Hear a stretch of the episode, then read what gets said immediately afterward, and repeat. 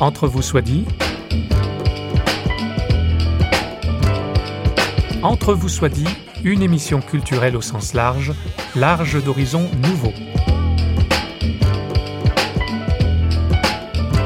Avec vous, François Sergi, pour une demi-heure en compagnie d'un ou d'une invitée.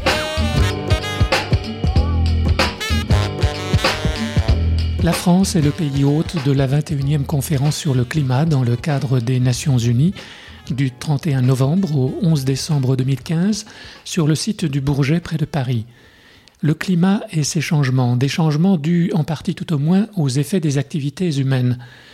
Dans l'un des numéros de l'hebdomadaire protestant Réforme, on pouvait lire à la page du courrier des lecteurs Ce qui est sûr, c'est que nous sommes loin d'avoir pris la pleine mesure de l'urgence et de la gravité du problème.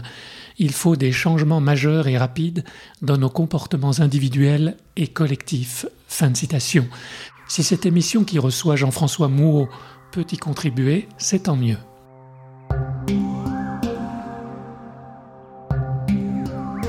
Jean-François Mouot est docteur en histoire et membre de l'équipe Arocha France du domaine des Courmettes à 850 mètres au-dessus de Nice, propriété de 600 hectares ouverte au public et avec un double objectif de conservation de la nature et de sensibilisation du public.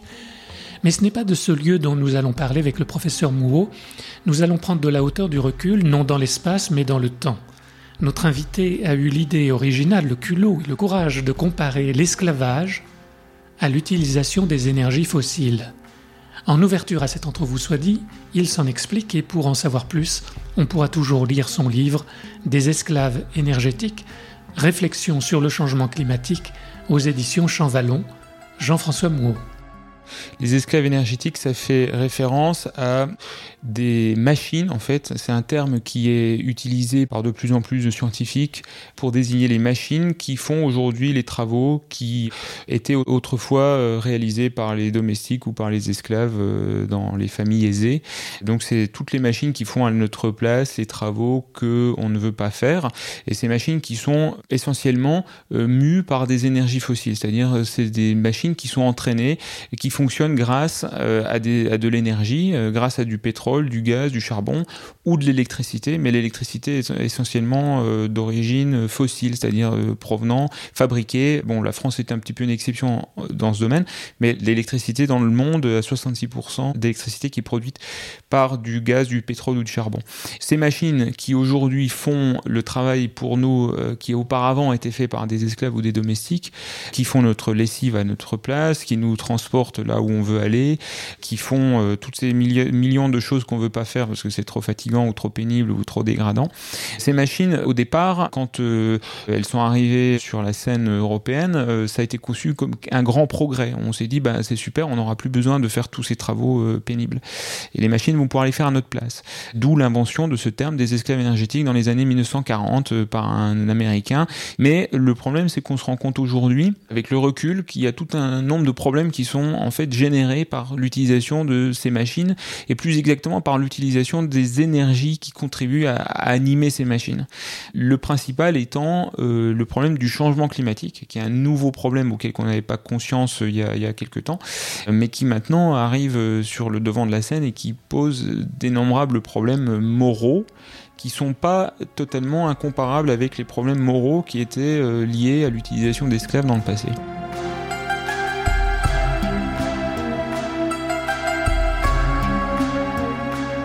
Est-ce que cette argumentation, ce, parallélisme qui est fait entre l'esclavage à une certaine époque et, et cette situation d'aujourd'hui qui est décrite comme un esclavage énergétique, est-ce qu'elle est justifiée? Est-ce qu'elle a suscité des objections ou pas? Alors évidemment, elle a suscité énormément d'objections. Bon, il y a évidemment des gens qui sont convaincus, mais d'autres qui ne voient pas tellement le parallèle en se disant euh, que finalement je fais un peu de la propagande, euh, la propagande qui consisterait à dire euh, bon, on prend un objet clairement défini comme étant quelque chose de très mal, l'esclavage, où on pourrait utiliser le, nazisme ou euh, la Shoah ou d'autres choses, et on essaie de l'appliquer à une situation du présent et en essayant de montrer que c'est un procédé classique de propagande. donc mmh. il y a beaucoup de gens qui pensent que c'est ça que j'essaie de faire, ce qui n'est pas du tout le cas. J'étais plutôt frappé au départ par les similarités qui pouvaient exister que je trouvais dans, dans cette comparaison. Beaucoup de gens aussi se disent ça n'a absolument aucun rapport. Dans un cas, les esclaves, on a des esclaves qui qui étaient présents. Euh, euh, quand on leur donnait des coups de fouet, on voyait immédiatement qu'ils souffraient. Dans le cas du changement climatique, par exemple, créé par l'utilisation de ces machines, bah, c'est des gens qui souffrent mais très très loin et c'est quelque chose d'involontaire aussi. On le fait pas exprès. Si j'utilise ma machine à laver ou ma voiture ou que je prends l'avion, j'ai pas l'impression de faire le mal. Donc il y a une différence évidente.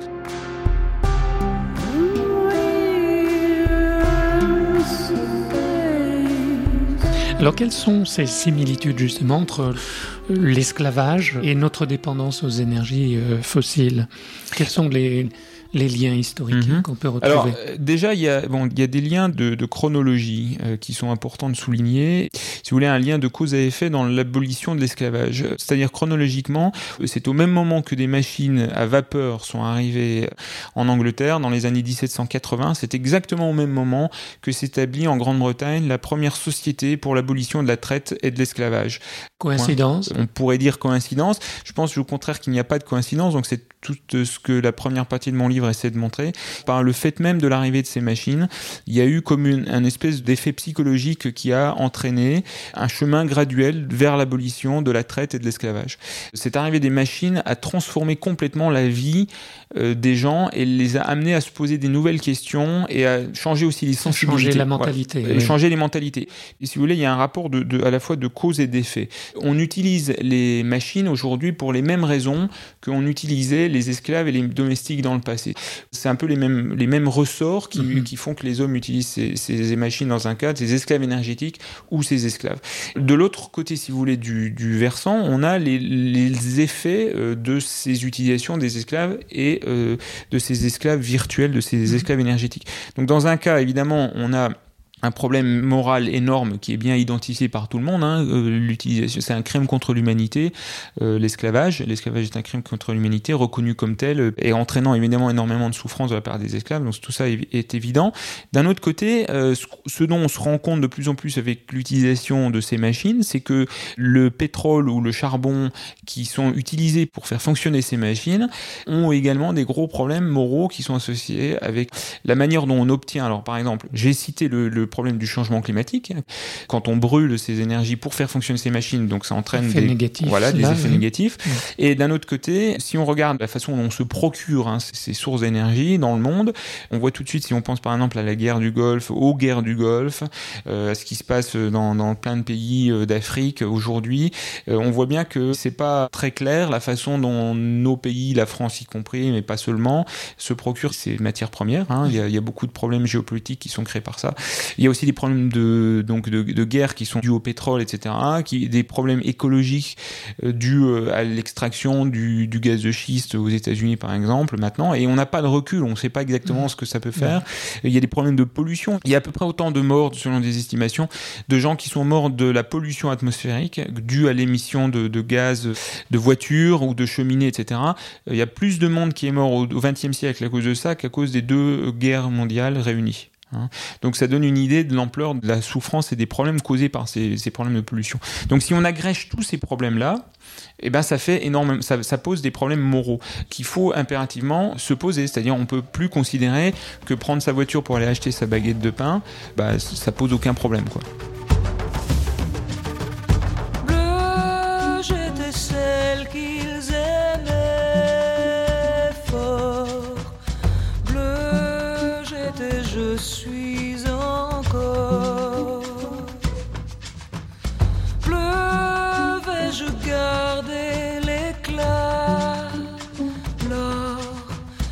Chagrin d'automne d'alors. Me danse de pluie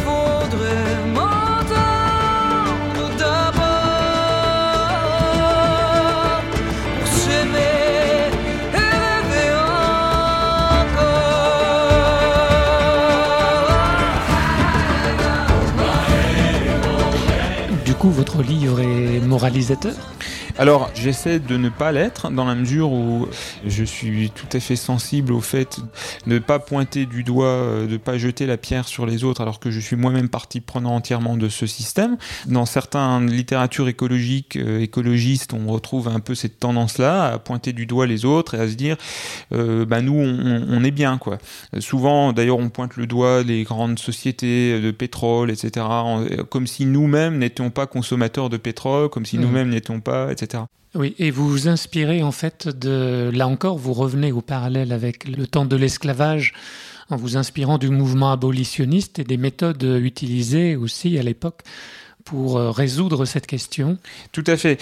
On peut s'inspirer de la façon dont eux ont essayé de faire avancer les choses à leur époque. On remarque d'ailleurs qu'il y a énormément de chrétiens parmi les, abolitionnistes euh, britanniques ou, américains. Celui qui est considéré comme le principal abolitionniste euh, britannique, William Wilberforce, mmh. a été un évangélique convaincu. À la fin de sa vie d'ailleurs, il considérait que son, sa plus grande œuvre n'avait pas été l'abolition de l'esclavage, mais c'est d'avoir envoyé des missions évangéliser l'Inde. Voilà, le, rôle des chrétiens là-dedans est fondamental. Et vous indiquez que ce William Wilberforce liait explicitement machine à vapeur et mouvement anti-esclavagiste. Alors voilà, j'ai retrouvé donc euh, des, sources qui montrent que William Wilberforce a considéré, a, envisagé à un moment donné d'acheter des machines à vapeur pour aller remplacer des esclaves dans les Antilles, notamment hein, les Antilles britanniques. Bon, le projet finalement ne s'est pas concrétisé, tout simplement parce qu'ils se sont rendus compte que de remplacer des esclaves par des machines à vapeur, les esclaves qui étaient entre guillemets libérés, de, qui n'avaient plus besoin de travailler dans ces moulins, c'était essentiellement pour broyer le sucre, mmh. euh, en fait euh, n'étaient pas libérés par les propriétaires d'esclaves, mais ils étaient mmh. utilisés pour d'autres tâches, et que en fait ça rendait l'esclavage encore plus profitable, et donc ça avait un effet contre-productif. Tout est très compliqué. Il y a souvent un, certain simplisme parmi les écologistes euh, qui imaginent que bah, si on achète par exemple local, ça va être mieux d'un point de vue éthique que si on achète des pommes qui viennent du Kenya par exemple je dis n'importe mm. quoi, mais c'est un exemple. Alors qu'en fait, c'est plus compliqué parce que parfois les pommes du Kenya, les pommes, c'est pas un bon exemple, mais des fleurs du Kenya, par exemple, peuvent parfois avoir une empreinte énergétique moindre que si des pommes euh, ont été réfrigérées pendant six mois en France, par exemple. Mm-hmm. Donc il y a plein de complexités et tout ça est très compliqué en fait. Et il faut justement éviter les jugements moralisateurs parce que euh, on a vite fait de tomber dans des de croire que euh, on a la bonne solution et que les autres se trompent et que voilà.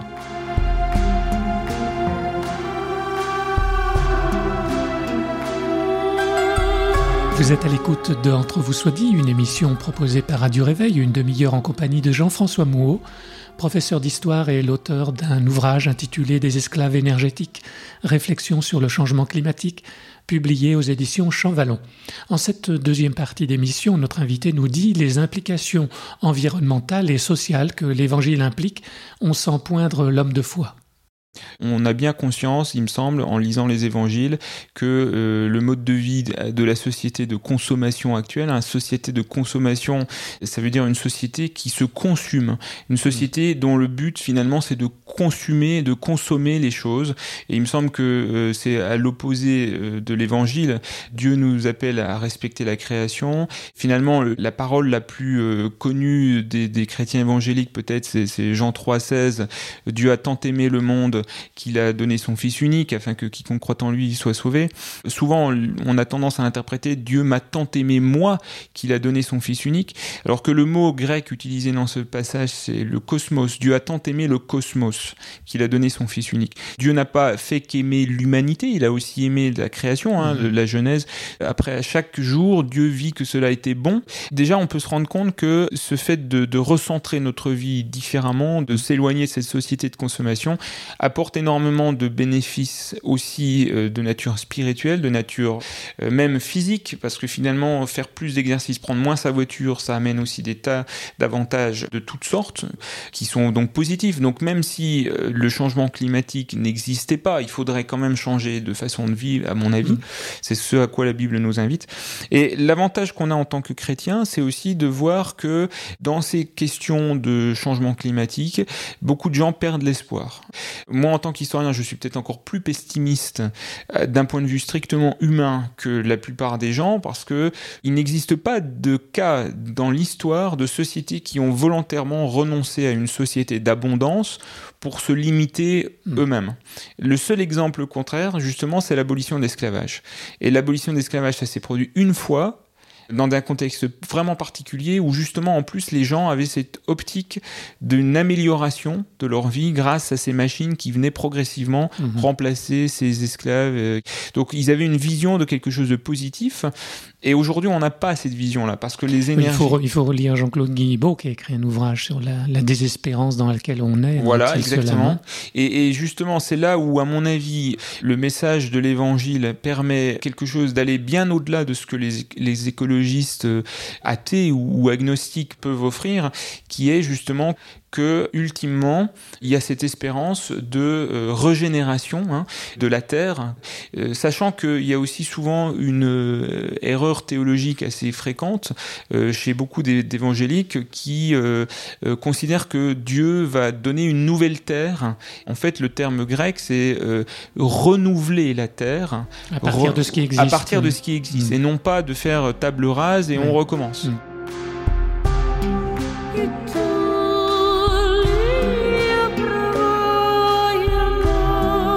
Une espérance, un avenir, une autre façon de vivre, mais alors c'est au prix de mon confort, ça sera dur, ça va être des larmes et du sang et de la sueur. Euh. Oui, sans doute, il y a un peu de ça. Je pense que c'est comme la vie euh, chrétienne, finalement, c'est une belle symbolisation de la vie chrétienne. Un chemin étroit. C'est un chemin étroit qui comporte des difficultés. Je crois qu'il faut être euh, démagogue si on disait l'inverse. Par contre, je crois qu'on peut garder le cap sur dans toutes ces difficultés qui nous attendent, parce qu'on le veuille ou non, il faudra y passer, en passer par là en tant qu'individu, en tant que société. Mais euh, il me semble que le, justement, on peut garder les yeux fixés sur ce qu'on en gagne de tout ça.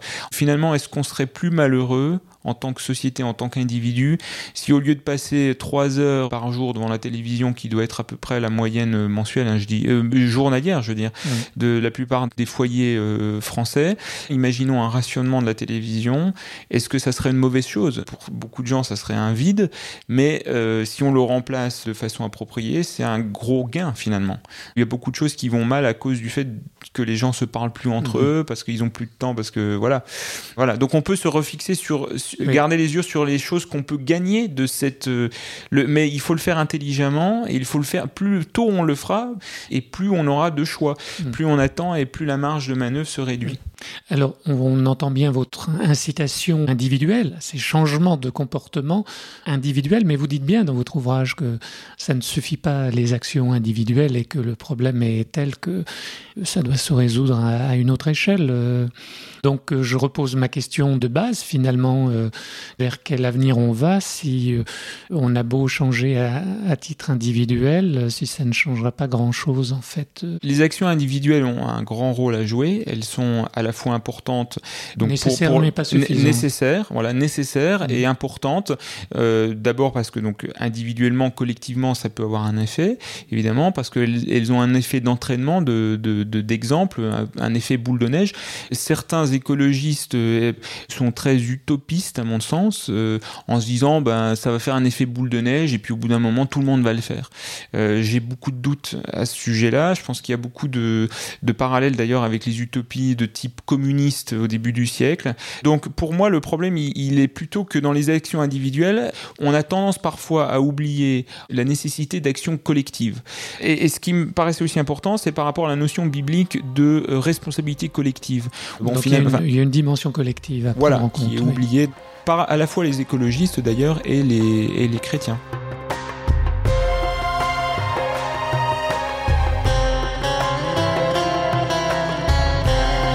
Donc votre argumentation, votre discours tient sans cet, élément de foi finalement. Euh, vous pouvez très bien vous adresser ah, tout à, fait. je le non fais... croyant euh, en présentant des arguments qui tiennent la route. Tout à fait, je, je le fais très régulièrement.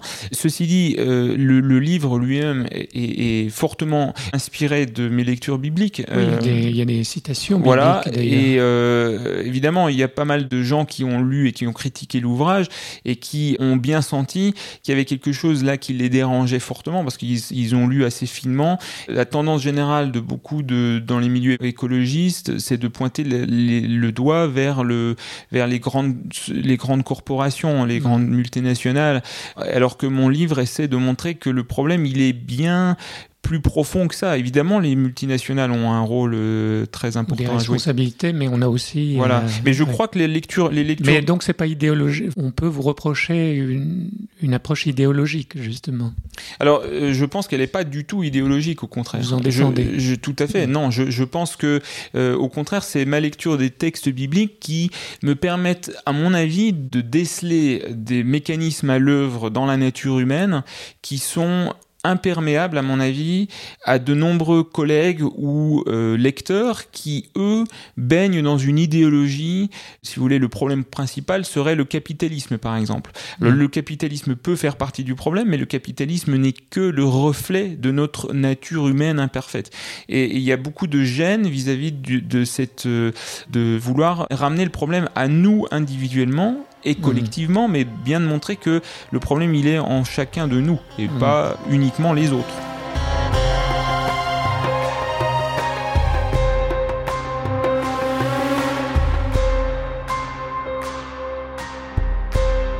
L'esclavage, écrit Jean-François Mouot, se retrouve dans toutes les sociétés humaines depuis les Sumériens plus de 2000 ans avant Jésus-Christ et les machines auto-animées, des esclaves énergétiques dont nous sommes devenus nous-mêmes les esclaves, Aristote en avait déjà eu l'idée. Le projet divin, lui, tel qu'on peut le comprendre à la lecture de la Bible, voudrait nous libérer de l'exploitation de l'homme par l'homme ou par la machine polluante et de l'exploitation de la nature par l'être humain. Jean-François Mouot conclut son propos, encore une fois sans moralisation, mais par un appel à reconsidérer notre rapport à l'environnement. Jésus et, et Dieu d'une manière plus générale fait preuve d'énormément de restreinte dans l'utilisation de sa puissance. Mmh. Et notamment, Jésus n'utilise jamais sa puissance pour lui-même. Quand il est tenté dans le désert, il refuse de se glorifier, il refuse de transformer les pierres en pain, etc. Donc il refuse d'utiliser cette puissance pour lui-même. Il utilise aussi, il refuse sur la croix aussi en disant si je voulais, je pourrais faire venir des, des légions d'anges, mmh. mais je refuse. D'ailleurs, de façon anecdotique, sur le, le refus de, de Jésus de transformer les pierre en pain. Ce qu'on fait avec la technique moderne, Aujourd'hui, c'est littéralement ça. Le mot pétrole, hein, ça vient du mm. latin petroleum, de l'huile de roche. Hein. En fait, c'est pierre en somme. De, euh, voilà, de l'huile de pierre. Et en fait, c'est ce pétrole aujourd'hui, on le transforme en pain, hein, grâce à un, euh, de manière indirecte évidemment, mm. euh, mais on, on, transforme ce pétrole ou ce gaz naturel en mm. engrais chimiques qui ensuite vont être transformés en pain. Il y a quelqu'un, il y a une centaine d'années, un, un, Allemand qui s'appelle Fritz Haber, qui a inventé un processus. Euh, il a gagné un prix Nobel pour ça après qui permet de, transformer, donc euh, grâce à du gaz naturel et du pétrole, on, il prend l'azote de l'air, il le transforme en engrais azoté chimique. À l'époque où il a inventé ça, on lui a dit qu'il faisait du pain avec de l'air. Hein. On fait du pain avec du pétrole en quelque sorte. On est un peu comme des dieux. On, se, prend, on se prend pour des dieux. Voilà. Les énergies fossiles, ces machines nous ont donné une force et une puissance extraordinaire. Dieu nous invite, à mon avis, à reconsidérer notre utilisation de cette puissance et de se dire mmh. est-ce que c'est toujours la question des limites. Hein, voilà, ça. la question des, des limites. C'était formidable à l'époque, au départ, effectivement. Voilà, et ça avait son utilité. Mhm. Mais Jacques Ellul, que vous citez, qui dit aussi qu'on est à la fois victime et coupable. Hein. Voilà, dans cette situation. Tout à fait. Et c'est exactement le cas. D'ailleurs, les nombreuses personnes qui ont écrit sur l'esclavage euh, dès l'Antiquité ont bien mis en, évidence euh, la dialectique du maître et de l'esclave, hein, qui montre comment les, les propriétaires d'esclaves eux-mêmes deviennent esclaves de leurs propres esclaves et mmh. comment ça crée des tas de relations de dépendance, etc. Juste un autre point que j'ai oublié de mentionner. Depuis le début, finalement, quasiment tous les premiers abolitionnistes ont été des chrétiens très engagés. Mais ce qu'on sait beaucoup moins euh, dans les milieux évangéliques euh, français, par exemple, mais aussi ailleurs, c'est que beaucoup des précurseurs de l'écologie aussi, au 19e siècle et euh, même au 20e siècle, ont été des chrétiens aussi engagés. On a associé souvent l'écologie au New Age, etc. Alors il y a eu beaucoup de méfiance, et je crois qu'il faut vraiment maintenant dépasser ces méfiances et se dire que on peut plus faire comme si l'environnement était un luxe comme si l'environnement c'était quelque chose euh, d'accessoire qui n'avait rien à voir ou très peu avec le message biblique.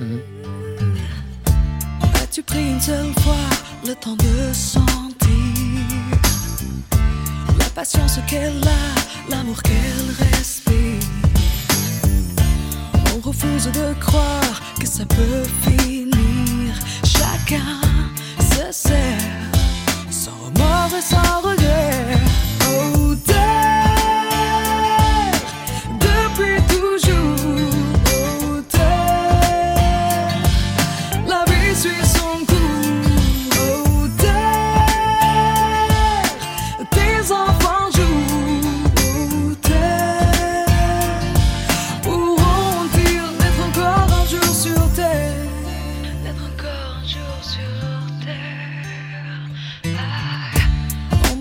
indifférent, elle appelle et supplie d'arrêter d'épuiser son corps sans merci, de toutes ses richesses et de tarir ses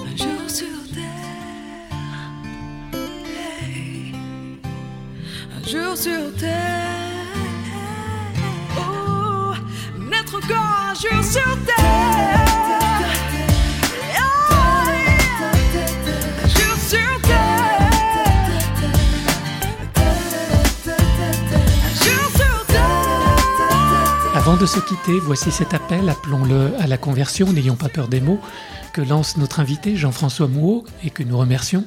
Un changement général de nos comportements se produira si et seulement si les populations sont convaincues dans leur cœur aussi bien que dans leur tête que notre consommation immodérée d'énergie fossile est devenue dangereuse et immorale.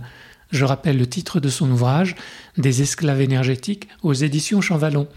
Nous remercions également Stanislas Piaget à la manœuvre technique et toujours bien inspiré pour nous dégoter des chansons.